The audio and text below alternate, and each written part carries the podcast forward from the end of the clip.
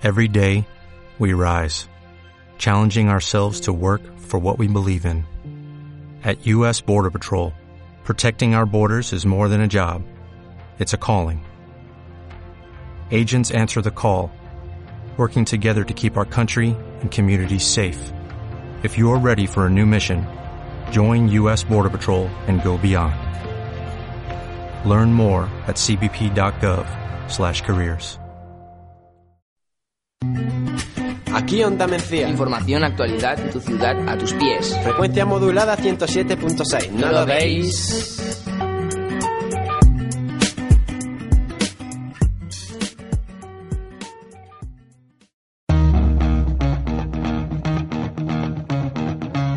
Y un programa más sin falta, de nuevo aquí.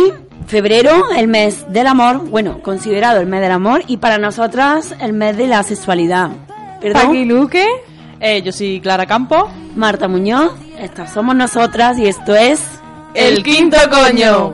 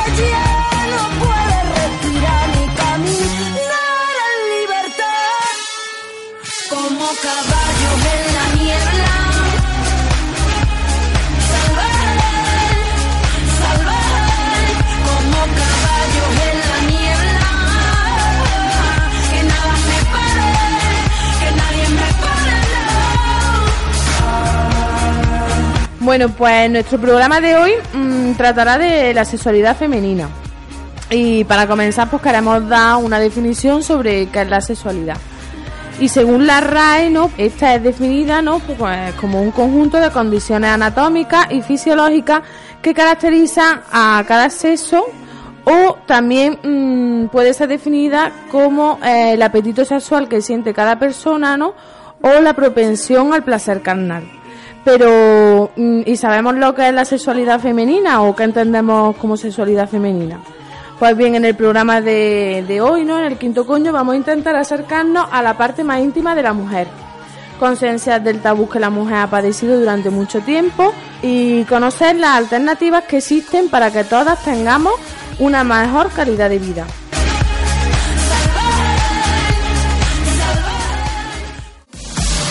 Del feminismo no se vuelve. Vente al quinto coño. La sexualidad femenina ha tenido un proceso de evolución. Cada vez más son las investigaciones y los estudios que nos acercan a ella y cada vez son menos los tabúes al respecto. Eh, pues sí, eh, en el programa de hoy, aparte de hablar de la sexualidad femenina abiertamente, vamos a repasar, por ejemplo, los anticonceptivos y, y, y el acceso que tenemos a ellos. Luego también vamos a hablar un poco de esa normalización de los problemas de las mujeres, como el dolor de la regla. Y, y, claro, incidimos, vamos a incidir mucho en el desconocimiento que tenemos de, de nuestra sexualidad.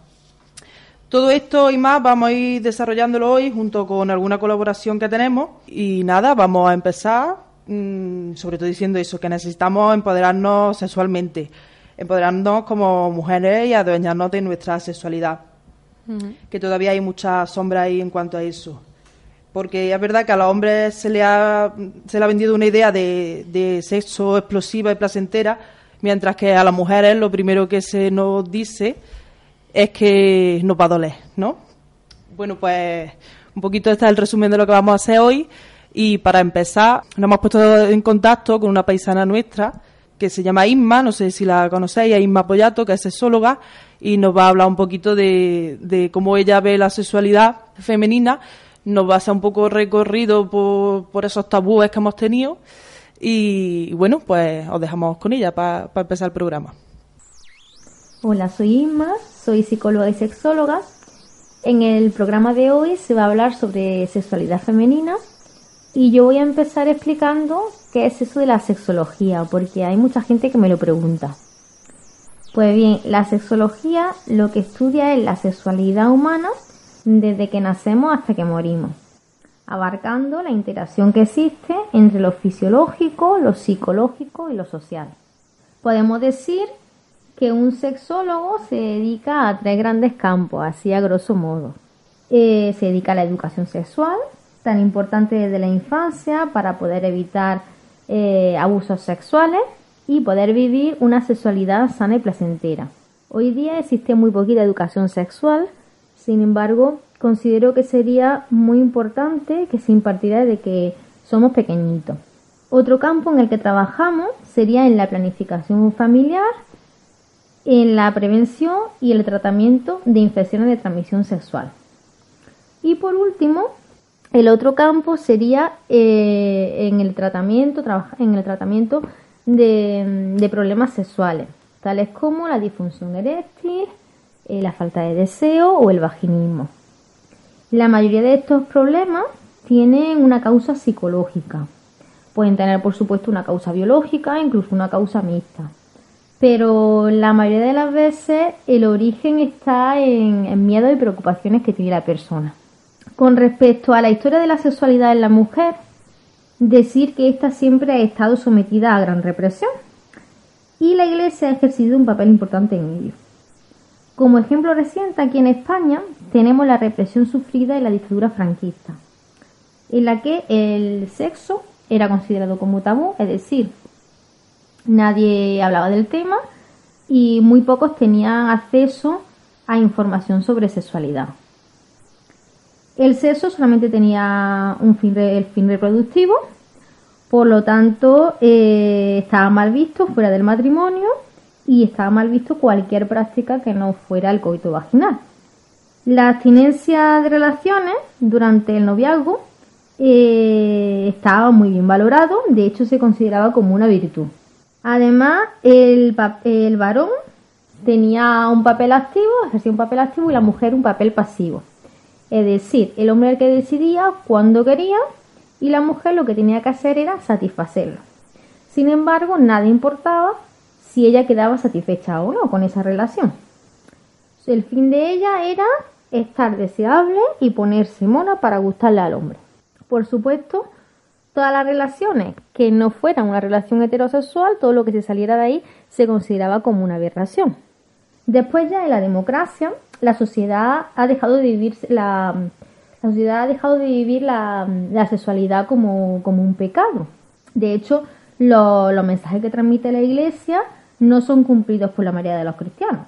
Sin embargo, no hemos conseguido que nuestra sociedad considere la sexualidad humana como un valor humano del que sentirse orgulloso. Por lo tanto, aún nos queda mucho que hacer. Un ejemplo de, o sea, como secuela de, toda esta represión vivida a lo largo de los años, eh, sería el tema de la masturbación. A ver, eh, los niños cuando son pequeños, pues tienden a tocarse los genitales, lo hacen por autoexploración y porque resulta agradable. Ante ese comportamiento, los adultos reaccionamos mal. Lo que hacemos normalmente es reñirle, sobre todo si es una niña, y decirle que eso no se hace porque ha de ser una marrana. Entonces ahí lo que se está haciendo es que eh, se está provocando una asociación del placer como algo sucio y negativo. Sin embargo, cuando llega la, adolescencia, pues los chicos normalizan muy bien el proceso de la masturbación. ¿Por qué? Porque es un tema que se habla muchísimo, sale en todos los medios, en las películas, los humoristas y se ve como algo guay. Sin embargo, en el caso de las chicas no ocurre así, porque hay muy poca información y la la información que nos llega son mensajes machistas del tipo la mujer que se masturba es porque es una guarra y una viciosa. Entonces, a pesar de todo esto, hay por supuesto hay muchísimas mujeres que se masturban. No obstante, nos encontramos casos de mujeres que nunca han tenido, nunca han tenido un orgasmo. Y muchas de ellas le, le echan la culpa a su pareja, porque no saben.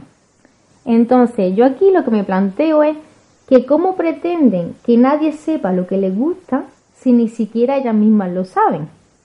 De ahí la importancia de autoexplorarse y conocerse a sí mismas, para después poder transmitirle eso a la persona que tenga al lado. Porque además es que eh, los chicos, el modelo de aprendizaje sobre la sexualidad que tienen está basado en la pornografía. Y lo que la pornografía muestra creo que se aleja bastante de la realidad. Bueno, pues yo ya eh, finalizo mi intervención y ahora ya Clara, Marta y Paqui van a, profundizar, van a profundizar en todo esto que yo he hablado y además eh, hablarán de otros temas muy interesantes como son el suelo pélvico y la importancia del fortalecimiento de este. Así que nada, muchas gracias por haber contado conmigo. Siguiendo con, con, con lo que Isma como profesional ¿no? de, de este tema nos ha, nos ha desarrollado, seguimos nosotras y vamos a intentar profundizar un poco en todos los aspectos que, que hemos mencionado nosotras la, primera parte del programa y lo que Isma ha comentado. Quizás empezaríamos como mencionar, o sea, mencionando que todas las personas, cuando llegamos a la adolescencia, pues vamos conociendo cuál es la sexualidad, ¿no? ¿Qué es la sexualidad? Y cómo es el proceso de reproducción humana. Pero ¿nos, enseñan realmente a experimentar el placer en sí? Creemos que no, ni en pareja ni, ni en soledad. Siempre ha estado claro que cómo se masturban los hombres, incluso lo hemos tenido claro las mujeres, pero que una mujer se masturbe a sí misma no está tan interiorizado. Por lo tanto, no es tan normal que las mujeres se toquen. De hecho, pensamos que pocas veces lo habéis escuchado.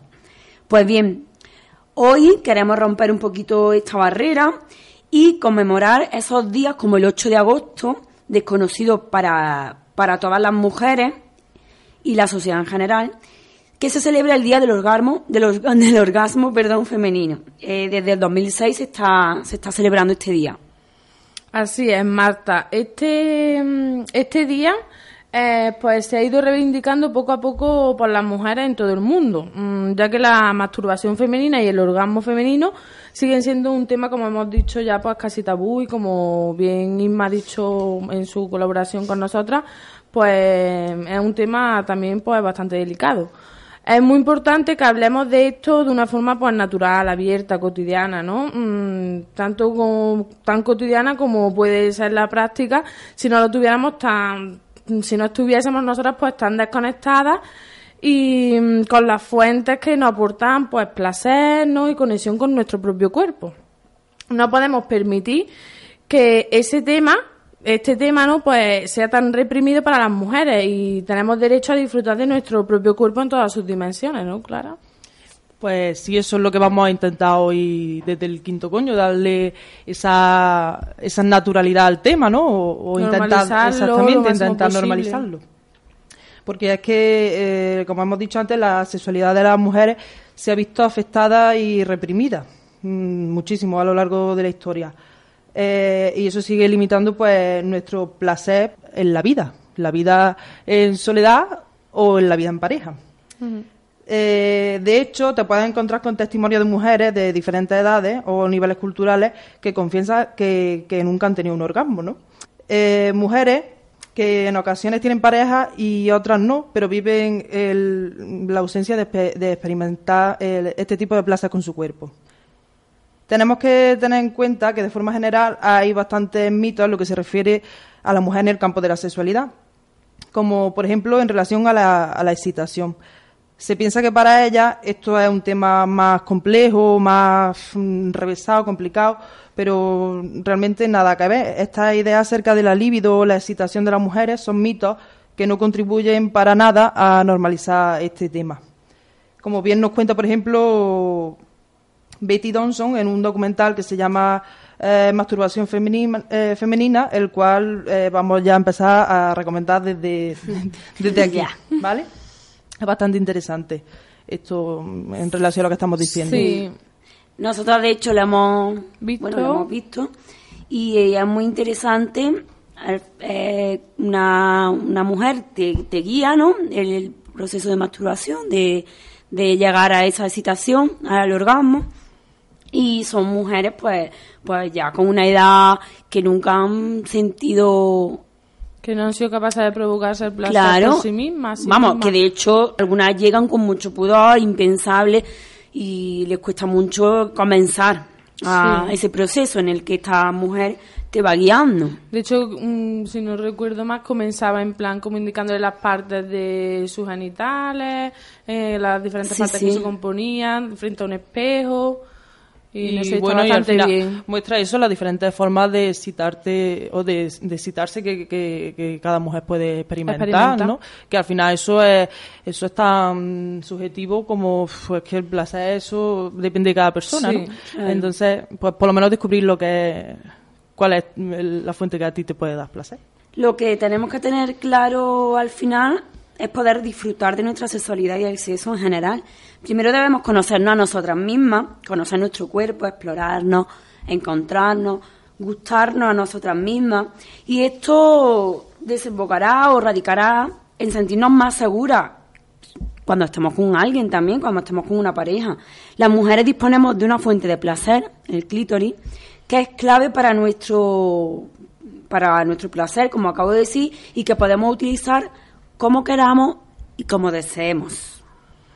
Así es, Marta. Mm, el clítoris, ¿no? Este órgano, con más de 8.000 terminaciones nerviosas, es el único órgano cuya única función es proporcionarnos placer. Disponemos de una herramienta única en nuestro cuerpo que tiene un poder extraordinario y una gran parte de las mujeres no sabe sacar provecho de ello.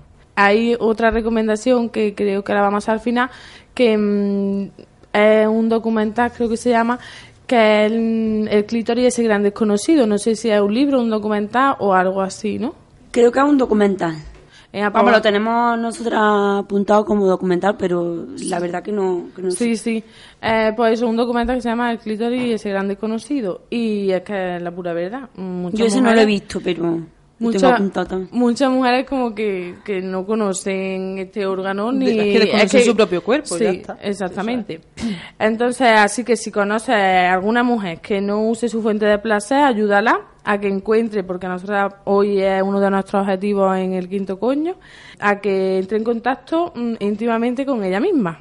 Y Clara, mm, Vale, pues mm, vamos a empezar un poco a, a contaros, ¿vale? Queridas oyentas, eh, habéis escuchado bien, he dicho oyentas, eh, que no vale con, empezar estimulándose el clítoris directamente como si esto fuese un botón, ¿vale? Tenemos que encontrarnos primero cómodas, tranquilas y comenzar pues explorando nuestro cuerpo, nuestras dif- diferentes partes de nuestra anatomía. Hay muchas formas de autoestimularnos. Para ello, pues, como ya he dicho, hay que conocernos y saber las funciones pues, que pueden tener cada parte de nuestro cuerpo y cómo pueden responder a los distintos tipos, tipos de estímulos. Descubriendo así qué es lo que más nos complace y qué, qué es lo que realmente nos da placer. La masturbación nos ayuda a explorar nuestro cuerpo y a conocernos mejor, descubriendo así eh, nuestras preferencias, deseos y necesidades, aportándonos a la vez una mayor confianza en nosotras mismas y una mayor auto- autoestima, está claro. Es que es fundamental lo, lo que acaba de Clara, de conocernos, porque es que cada persona es diferente y, y no hay teorías estándar que cada una se tiene que ir conociendo ella misma. Claro, es que a una nos puede excitar una cosa, a otra le puede excitar otra. Y No al mismo nivel, no al Claro, mismo- Exactamente. Y luego, por supuesto, que si tú no te conoces a ti misma, no podemos pretender que nos conozca nuestra pareja o otra Claro. persona con la que Te apetezca relaciones relaciones íntimas. sexuales. Exactamente, es que no. Eh, una cosa que queremos dejar claro también hoy en el quinto coño, por si hay alguien que no lo tiene, es que eh, solamente hay un tipo de orgasmo en las mujeres y es el orgasmo clitoriano, ¿vale? Se produce a través de la estimulación del clítoris. Es verdad que hay eh, algunas mujeres que pueden llegar a, a experimentar el orgasmo a través de, mm, de la penetración. ¿vale? Pero, pero no es la estimulación vaginal la que produce el orgasmo, el orgasmo es la estimulación del clítoris, pero a través de la, pre- de la penetración de- Vaginal. vaginal, ¿vale? Como por detrás, pues se estimula el clítoris. Esa es la única fuente de placer real en las mujeres. Lo demás, si alguien... ah, Es que de hecho hay muy pocas mujeres que lleguen con la penetración esa estimulación del clítoris. Exactamente. Solamente creo El que el 25% de las mujeres pueden llegar a alcanzar este este eh, orgasmo. el orgasmo por este método, ¿no? Por este método. Luego, claro, puedes encontrar una excitación alta, ¿no? Porque al final, pues, hay dif- diferentes puntos, punto G, punto A, punto U, senos, oral, piel, mental.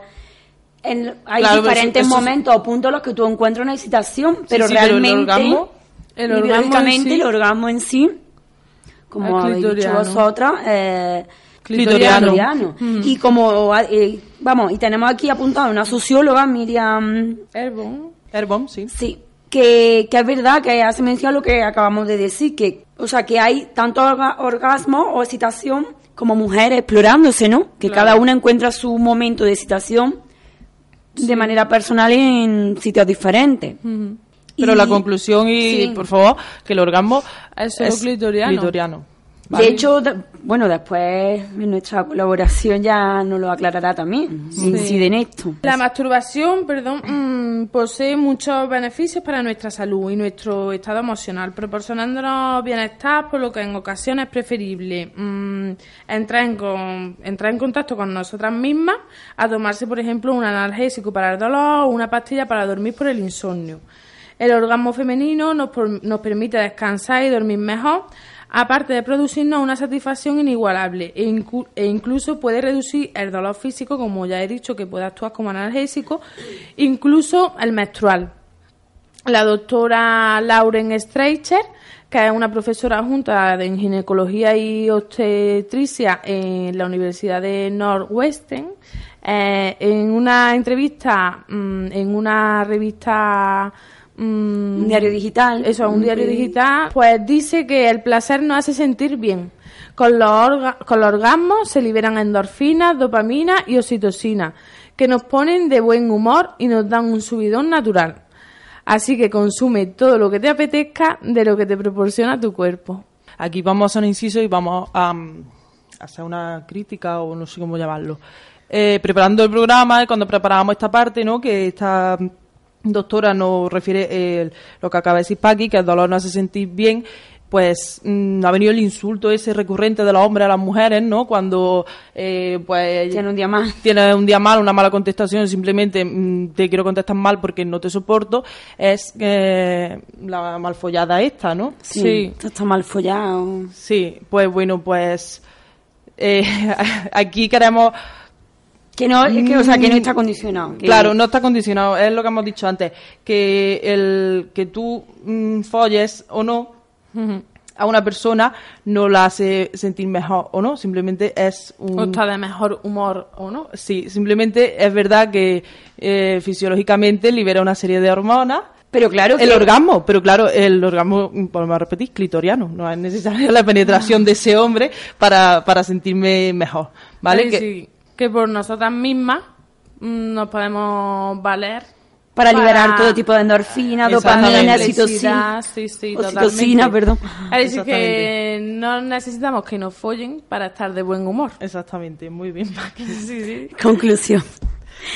Bueno, eh, en resumen, de todo esto que, hemos- que llevamos hablando, ¿no?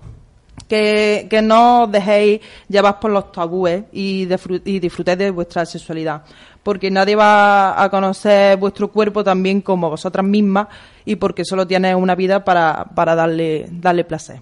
Eh, dejando un poco atrás ya el tema un poco de la masturbación y demás, vamos a meternos como en otra segunda parte del programa, ¿no? En la que queremos hablar un poco como de la educación sexual, ¿no? O nosotras vamos a, a intentar que sea una parte del programa de educación sexual, ¿no? Por así decirlo.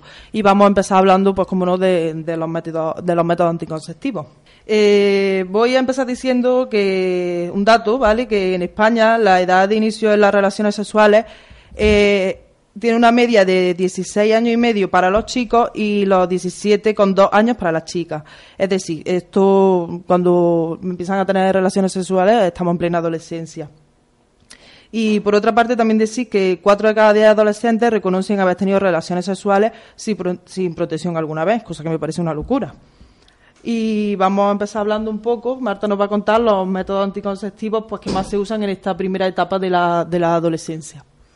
Sí, bueno, el primero que vamos a mencionar, el más usado, sí, el más famoso, es el preservativo, el único método que además de prevenir el embarazo, protege frente a enfermedades de transmisión sexual. En esto vamos a insistir mucho en todos los, a, o sea, a lo largo de todo el programa porque realmente es lo más importante. Esto especialmente, el preservativo es muy importante en esta etapa, eh, quizá por su acceso por- y por supuesto por la protección, ¿no? Como acabamos de decir. Y también queremos insistir en el preservativo femenino, que nosotras desconocíamos hasta hace poco. Sí. Y lo, lo descubrimos en la campaña que se hizo el año pasado, en la fiesta que organizó aquí mm, Aventúrate, en la fiesta de las Pumas. Pues llevaron una, una campaña por Diputación, la Junta, La Junta Andalucía. la Junta fue, y ahí pues informaban sobre el preservativo femenino y bueno, pues era interesante también Ahí lo descubrimos Mm. nosotras. Que al final, bueno, contar un poco para que no lo conozca, que el preservativo femenino es como un preservativo de hombre, es como, lo que pasa que es un poquito más grande, claro, se introduce en la vagina, se abre y es como una capa impermeable, ¿vale? Y tiene una duración más larga que un preservativo de hombre, porque Se puedes puede usar... puedes tenerlo más tiempo puesto, o sea, tú no tienes por qué quitártelo después de tener una relación sexual, puedes tener varias relaciones sexuales con, con, usando el mismo. con el mismo preservativo. Bueno, otro de los, de los métodos anticonceptivos, el anillo anticonceptivo, que usado de una forma correcta es tan eficaz como la píldora y su uso es más cómodo ya que solo es necesario acordarse de él una vez al mes. No interfiere en las relaciones sexuales, es discreto, pero lo más importante, no, provie- no protege de las enfermedades de transmisión sexual. Y es muy importante decir que esto, en contraposición al preservativo condón, como lo queréis llamar, esto es un método anticonceptivo hormonal, ¿vale? Que Sí. eso mm, también dirán más adelante porque tiene unas consecuencias y unos efectos secundarios, o puede tenerlas, ¿no? Sí, y en tercer lugar, las pastillas anticonceptivas. Su altísima eficacia en la prevención de embarazo, próxima al 100%, la hace muy adecuada para los, para los adolescentes, pero mm, volvemos a insistir, no previene de enfermedades de transmisión, no protege de enfermedades de transmisión sexual y sobre todo que es hormonal, como acaba de decir Clara, y que al final pues tiene unos efectos secundarios que también hay que tener en cuenta. Y, y bueno, en esto de la etapa de adolescentes, que al final que parece que es lo más que, lo más que no, bueno, no me quieren meter los adolescentes, ya no lo soy, que lo que más puede preocupar a los adolescentes o lo que más ellos le es el hecho de tener un embarazo no deseado, ¿no? Pero es que mm, el, el hecho de la enfermedad de transmisión sexual lo pasan por alto como si eso fuese y bueno, es una cosa súper importante que hay que hacer hincapié y, y, y contarle a nuestros jóvenes, ¿no? Que, que las enfermedades de transmisión sexuales pueden ser enfermedades importantes y graves y que hay que prevenirlas también y que tomar pues un método anticonceptivo que sí que te proteja de esto. Y luego yo creo que también en la parte esta de mm, en esta edad eh, hay que explicar eh, lo de la pastilla del día después. Que también tiene unas consecuencias creo- eso. Claro, porque eso ya es un chute hormonal increíble y yo creo que ahí yo creo que muchos adolescentes como que la tienen en cuenta que yo creo que a lo mejor Que es un como que se también confían, recurrente. claro, y recurren muchas veces a ella, como que yo creo que en cierto modo como que si hay un descuido o lo que sea, pues sí que y si te das cuenta evidentemente, pues yo creo que sí que piensan a lo mejor recurrir a ella, no Eh, sé. A ver, está claro que, que está para su uso y que Sí, claro. afortunadamente está, pero realmente eso es lo que ha dicho Paqui, el chute hormonal que tiene una pastilla de día después. es bestia. Y es luego bestial. siempre cuando mm, esa pastilla haya que llegar a, esa, a ese extremo de tomarte esa pastilla, por, que sea siempre, bueno, prescripción médica, Cuando tú la puedes comprar en una farmacia, no vayas Claro. al médico a decirle, siendo un- una niña de 16 años, 17 años, que te recete una pastilla, una pastilla del día después, porque tienes miedo, porque tienes pudor. Pues bueno, pf, vamos a intentar que esas cosas se normalicen un poco, que, que hay que consultarlo con el médico, que puede ser mucho más peligroso de lo que pensamos realmente. Sí, sí. Y con los anticonceptivos, pues igual, que, Sí. que no se tomen y, y sobre todo que no lo tomes impuesto por nadie, ni por tu pareja, por no querer usar, por ejemplo, un preservativo. Porque al final el cuerpo que se está, bueno, dañando no, pero quizá se pueda perjudicar es el tuyo, no el de tu pareja. a fin de Exactamente. Y bueno, y ya pasando de los adolescentes, vamos a crecer un poquito más. Otra Sí. etapa. Eh, pasamos a, a la edad de entre los 20 y los 30 años, ¿no? Los métodos anticonceptivos que suelen ser usados por- en esta edad. Y bueno, pues muchas mujeres optan también por otros, por estos métodos, ¿no? Que vamos a mencionar a continuación. Eh, estaría el DIU, ¿no? Que es el dispositivo intrauterino, mm, que se trata pues de un método de larga duración y porque por tanto es adecuado pues para mujeres que no quieran tener hijos pronto y que supone la comodidad de no tener que mm, recordar mm, la toma de la pastilla todos los días, a la misma hora, en fin, ¿no? O ponerse el anillo anticonceptivo pues todos los meses, ¿no? Hacerse ese cambio. Pero por otro lado es un dispositivo que requiere la colocación por parte de un especialista, de un ginecólogo. Muchos especialistas prefieren no utilizarlo eh, en mujeres que no hayan tenido nunca hijos. Y además pues no protege de enfermedades de transmisión sexual. Estamos diciendo lo mismo, un método hormonal que, bueno, Sí. lo, evita embarazos no deseados, pero las enfermedades de transmisión sexual las volvemos a dejar una vez más en segundo plano. Luego tenemos el, mm, el diafragma, que este dispositivo fue muy utilizado como método de barrera antes de la popularización del condón, aunque su eficacia es aceptable y mejora la sensibilidad durante las relaciones sexuales, no protege tampoco de enfermedades de transmisión sexual, pero no obstante es una buena alternativa para mujeres que no desean un método anticonceptivo hormonal.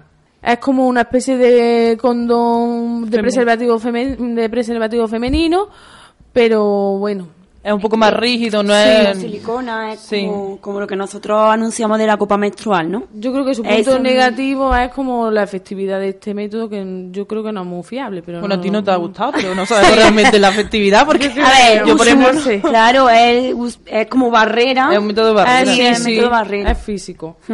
Luego está el parche anticonceptivo, que es un anticonceptivo hormonal en forma de parche transde- transdérmico, equivalente a la píldora o al anillo vaginal. Y en este caso el parche va pues liberando las hormonas poco a poco a través de la piel. Este sí que es más conocido. Por todos, sí, por Y el todas. anticonceptivo inyectable, pues que se trata de un de una anticoncepción hormonal, ¿no? A través de una inyección, ¿no? Que nos ponemos mm, cada tres meses aproximadamente. Y algunas mujeres lo prefieren porque el periodo de protección contra el embarazo es largo. Pero otras la rechazan por requerir, pues eso, una inyección. En plan, Cada que tenés que pinchar. Entonces, pues, genera un poco de, Hombre, de eso de rechazo en este sí. sentido, que tenés que pinchar cada tres meses. Y de rollo. Bueno, pasamos de esta etapa de entre los 20 y los 30, ¿no? Y llegamos ya a la etapa de, de la madurez, ¿no? Los 30, 40. Y el uso de anticonceptivos en esta etapa es decisivo, ¿vale? Eh, la mayoría de las mujeres se plantea eh, en estas edades la maternidad y por tanto su preocupación en anticoncepción no trata solo de prevenir los embarazos, sino también de decir cuándo lo desean, el número de hijos que quieren tener y en el momento que, que ya no quieren tener más hijos. Los métodos, de, los métodos de barrera y los anticonceptivos hormonales orales, como la píldora o el anillo, son los preferidos por las mujeres que, se, que quieren plantearse un embarazo en un periodo de tiempo medio corto, ya que pueden quedarse embarazadas inmediatamente después de, de dejar de, de usarlo. A partir de los 40 años, ¿vale? Eh, muchas mujeres empiezan a abandonar el uso de métodos anticonceptivos porque consideran que ya no se pueden quedar embarazadas. Eh, error porque la- las mujeres de, de 40 años, ¿no? O así, constituyen uno de los principales grupos de riesgo de embarazos no deseados. Por esta razón es importante concienciar acerca del uso de, de un adecuado método, método anticonceptivo también en la, en la edad adulta, ¿no? De madurez. Mientras que no, no haya aparecido todavía la, la menopausia. En definitiva, mm, a ver, los anticonceptivos en general, todos en su momento, pues fueron una revolución, ¿no? En el inicio. Es un control de natalidad y algunos de ellos una apuesta segura para no- la no transmisión de enfermedades sexuales. En definitiva, fue un avance para la calidad de vida de, de todos y todas, ¿no? De la sociedad en general. Pero los tratamientos hormonales pueden tener también efectos secundarios, como lo que hemos ido insistiendo eh, por cada punto. Entre ellos, los que podemos tener, pues, un aumento de tensión mamaria, una disminución de, de la libido, un aumento de peso, migrañas, un sangrado vaginal que no esté dentro de, tu normalidad. El DIU puede pro- provocar molestias pélvicas y, pélvicas y mayor duración del sangrado. El anillo vaginal y el parche pueden provocar irritaciones, depresión, que creemos que es muy importante, sobre todo cuando hay antecedentes previos, e infecciones de- del tracto urinario. Al reducirse los estrógenos también baja la flora microbiana vaginal. Estos son algunos de los efectos secundarios que, que pueden tener los, los anticonceptivos, sobre todo los, que son hormonales. Además de esto, es cierto que los anticonceptivos también tienen efectos positivos. Algunos, algunas veces son recomendados por los ginecólogos para la regulación de reglas, dolor e incluso hay ocasiones que no se usan como anticonceptivos, sino para prevenir determinadas enfermedades. Y esto también pues es importante. Pero siempre eso, que si tomamos algún método anticonceptivo hormonal, que, que sea... Que se tenga en cuenta y que, se- y que tenga una prescripción médica, que, que no tomemos estos métodos anticonceptivos a, a, a lo loco, porque... Sí. que lo hagamos segura. Libre, de decisión De propia, decisión. y, y que eso, que un médico lo, lo autorice. Tu Totalmente. ginecólogo en este caso. Y bueno, y pasando de los métodos anticonceptivos, entramos en un tema que nos parece súper interesante. que es el del suelo pélvico, porque cada día pues se oye más hablar del suelo pélvico, pero las mujeres seguimos sin saber plenamente, bueno, sin ser plenamente conscientes de la necesidad de cuidar y fortalecer esta zona de nuestro organismo para prevenir futuros problemas de salud y poder disfrutar plenamente de las relaciones sexuales.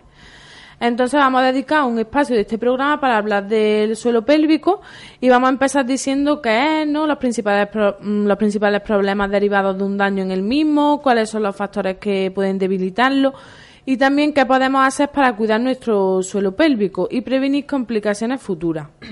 Así que, Clara, mm, explícanos. Sí, porque ella es como la que si puede algún- manejar un poquillo. Si algunas no, no conocían el clítoris, ya el suelo, El suelo el pélvico- suelo pélvico y demás. Menos todavía, ¿no? Bueno, pues vamos a empezar diciendo que es el suelo pélvico, vamos a definirlo, ¿no? El suelo pélvico es una estructura muscular de tejido conjuntivo que cierra la pelvis por su parte inferior, ¿vale?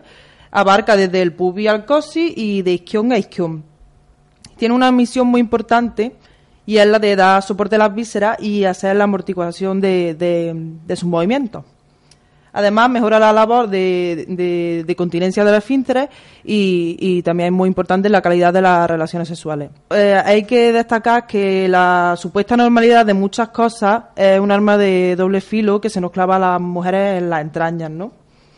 Normalizar ciertas cosas eh, nos calla, nos daña y lo peor es que que nos conforma con, cosas que, que, no, que no deberían pasar, que no son normales y las damos por, por normales, ¿no?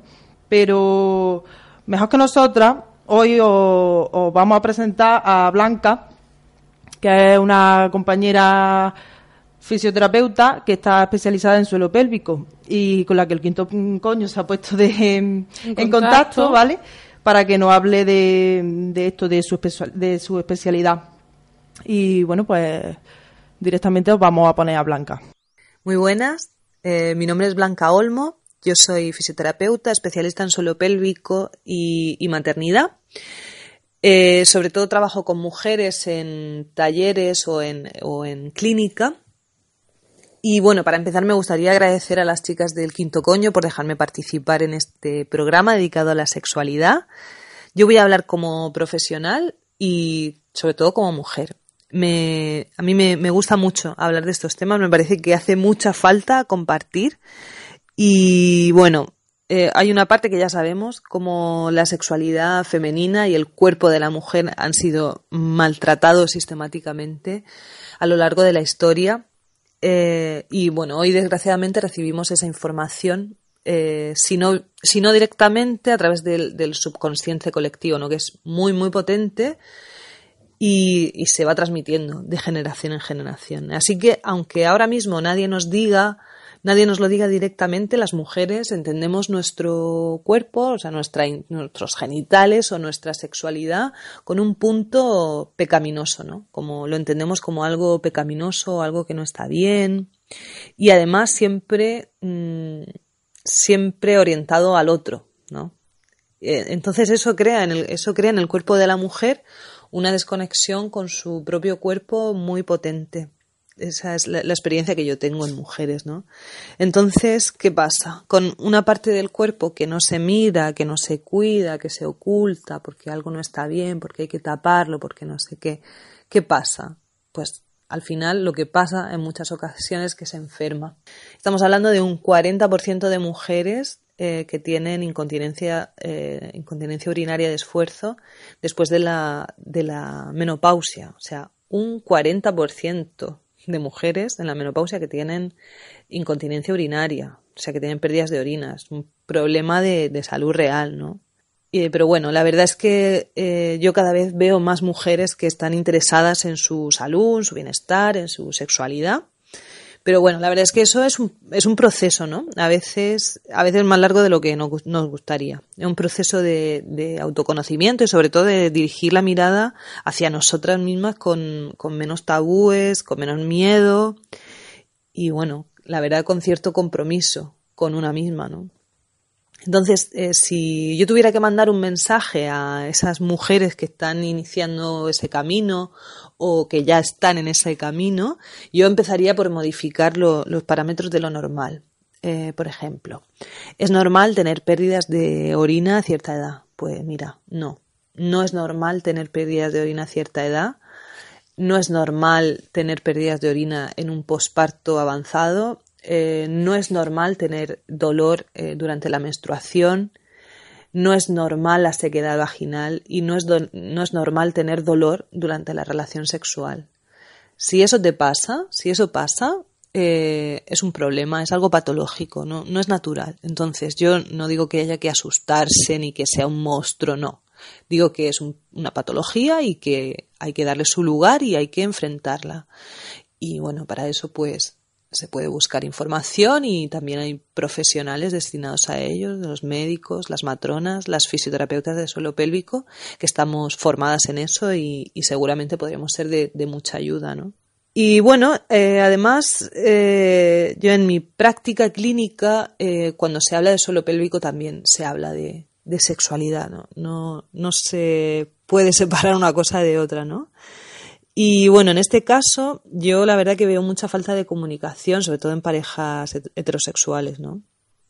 Eh, las mujeres, por lo general, no estamos ah, acostumbradas a, a pedir y, y en algunas eh, ocasiones ni siquiera sabemos exactamente lo que queremos de una relación sexual, ¿no?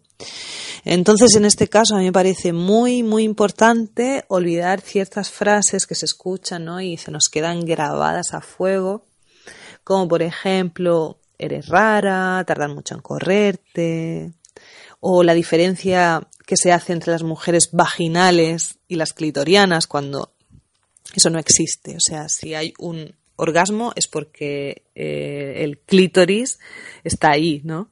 El, clítoris eh, es el órgano encargado de, generar los orgasmos en la mujer.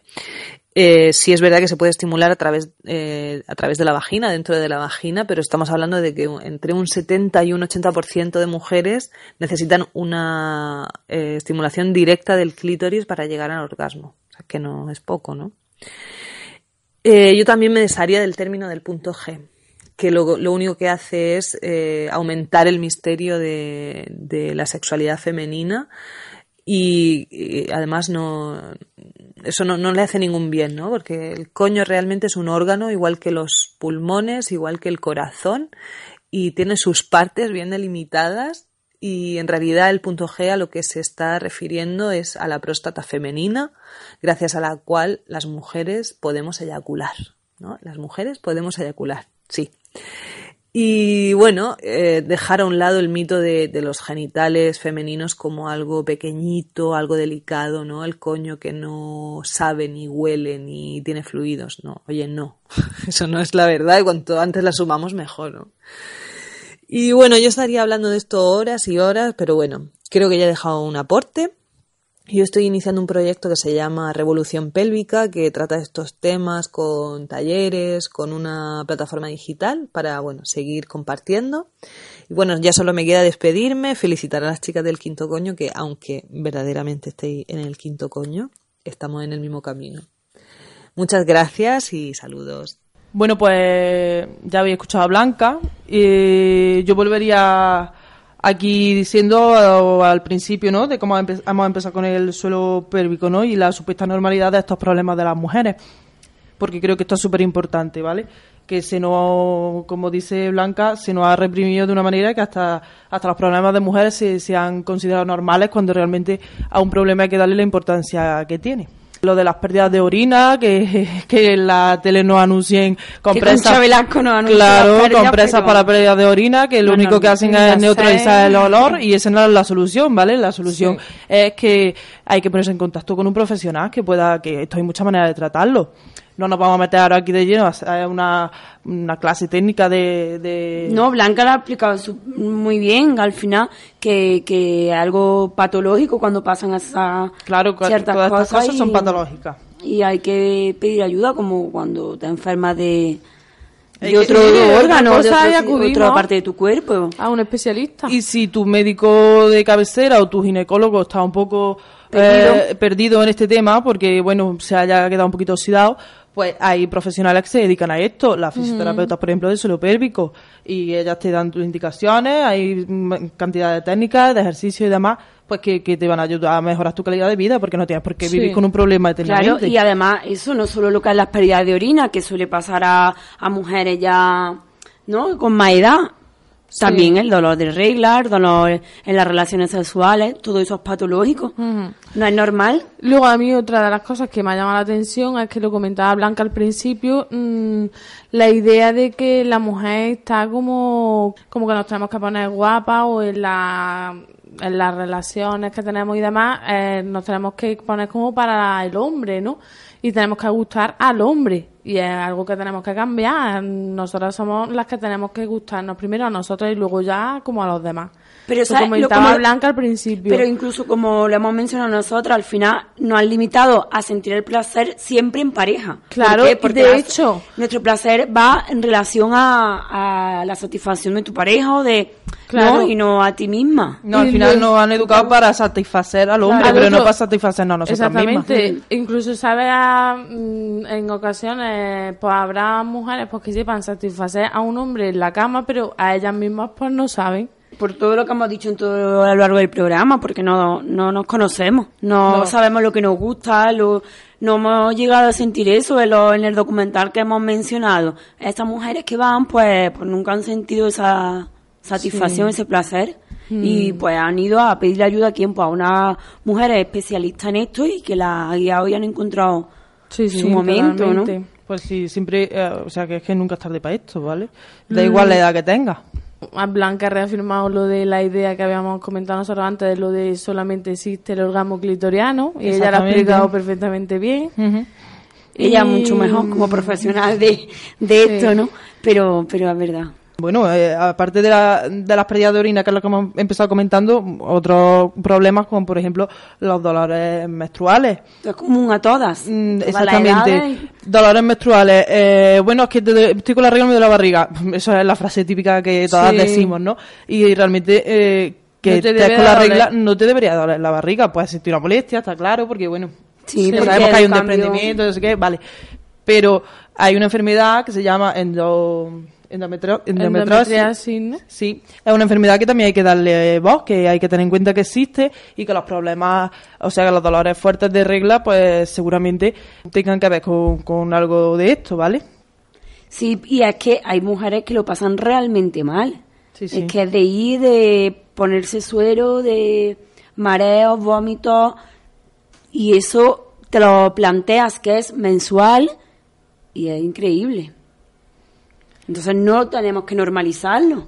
Hay que No pedir normaliz- ayuda no hay y que, hay que... no hay que normalizar los dolores de regla. Y otra cosa que no quiero que se nos olvide, que no hay que, mm, que normalizar el dolor en la penetración vaginal. ¿Vale? Sí. Que creo que lo hemos empezado con eso en el programa, ¿no? Sí, que lo lo primero que se nos avisa es que te va, que te A va a doler. doler, ¿no? Y bueno, si te duele es porque algo no va bien, ¿vale?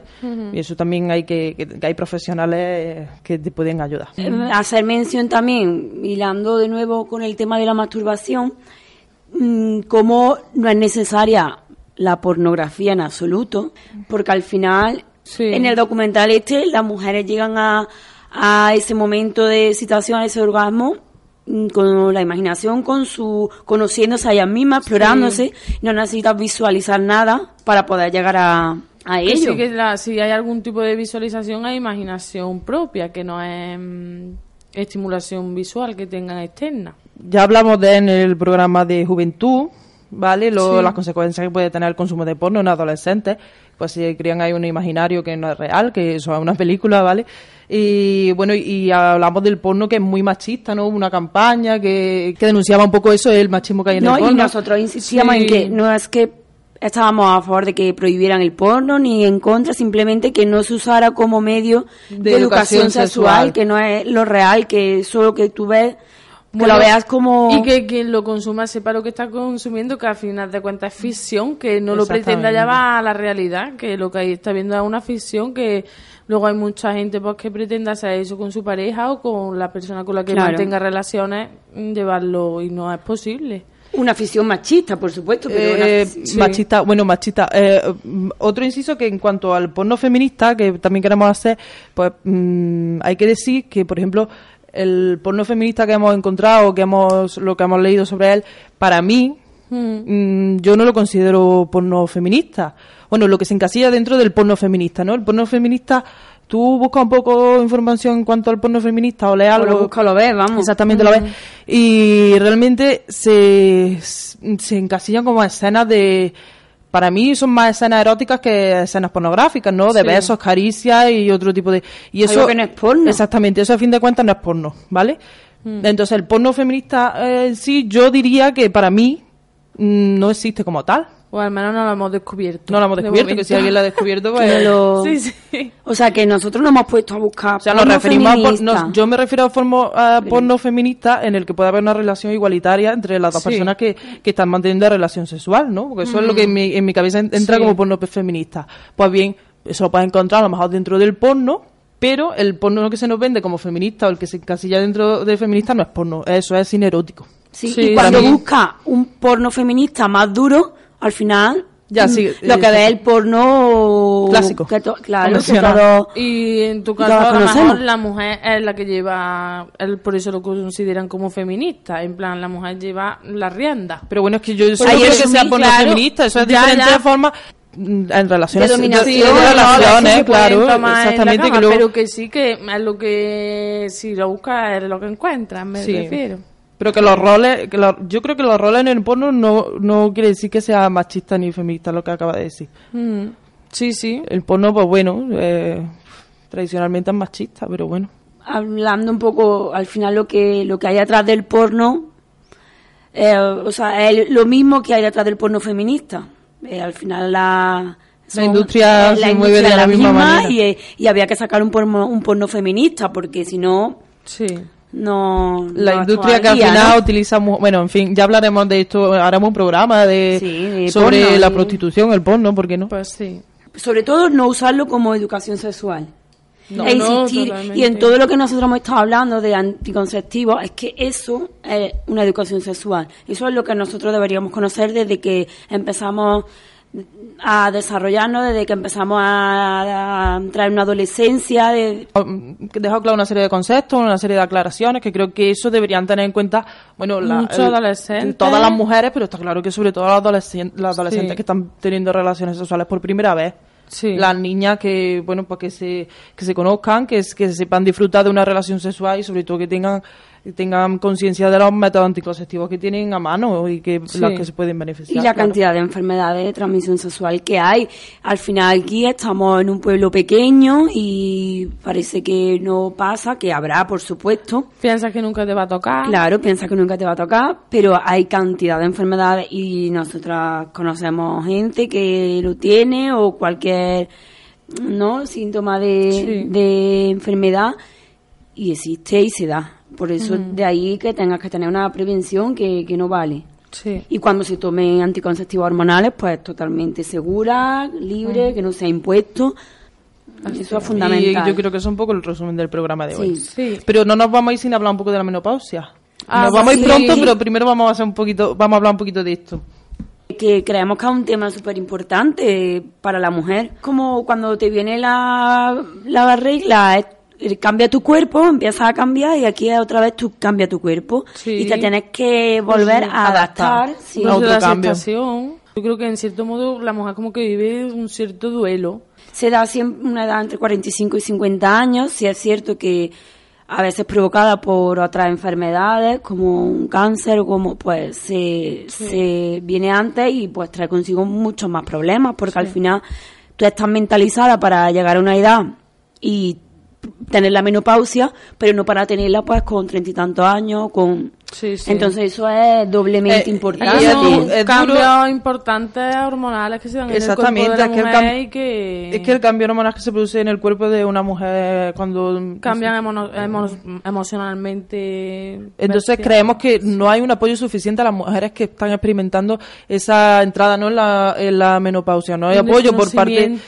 No, yo creo que no hay mucho apoyo por parte del médico de cabecera, ¿no? O el profesional común y que no hay mucho apoyo por parte eh, emocional y psicológico. Sí, yo creo que sobre todo emocional y psicológico. Pero bueno, pero es que el médico de cabecera, tú, o sea, yo en clínica, por ejemplo, en consulta, va a las mujeres con dolores Sí. y eh, bueno, es que eso es normal, es que eso es cosa de la menstruación. es que volvemos a decir lo Sí. de la normalidad y, y no es normal, eh, eso se puede atender de una manera adecuada y, y específica, claro. Es que como que tratamos cosas que no deberían de ser normales por el mero hecho de que todos los años de aquí para atrás pues se han tratado como normales. Exactamente, hay que empezar a, dar- a darle la importancia que tiene a las cosas. De verdad, es que empiezas con dolores de regla cuando tienes 13 años o 14 y es que terminas con una menopausia complicada con consecuencias de retención de líquido, de dolores, de Pérdida mm, per- por el y suelo entonces- pélvico, Y en no sí- bien y- trabajado, en es fin. alucinante. Y encima en todo ese proceso hay- muchas mujeres que no experimentan un orgasmo. ¿Creéis que de verdad este programa es necesario? Por eso este, es este programa,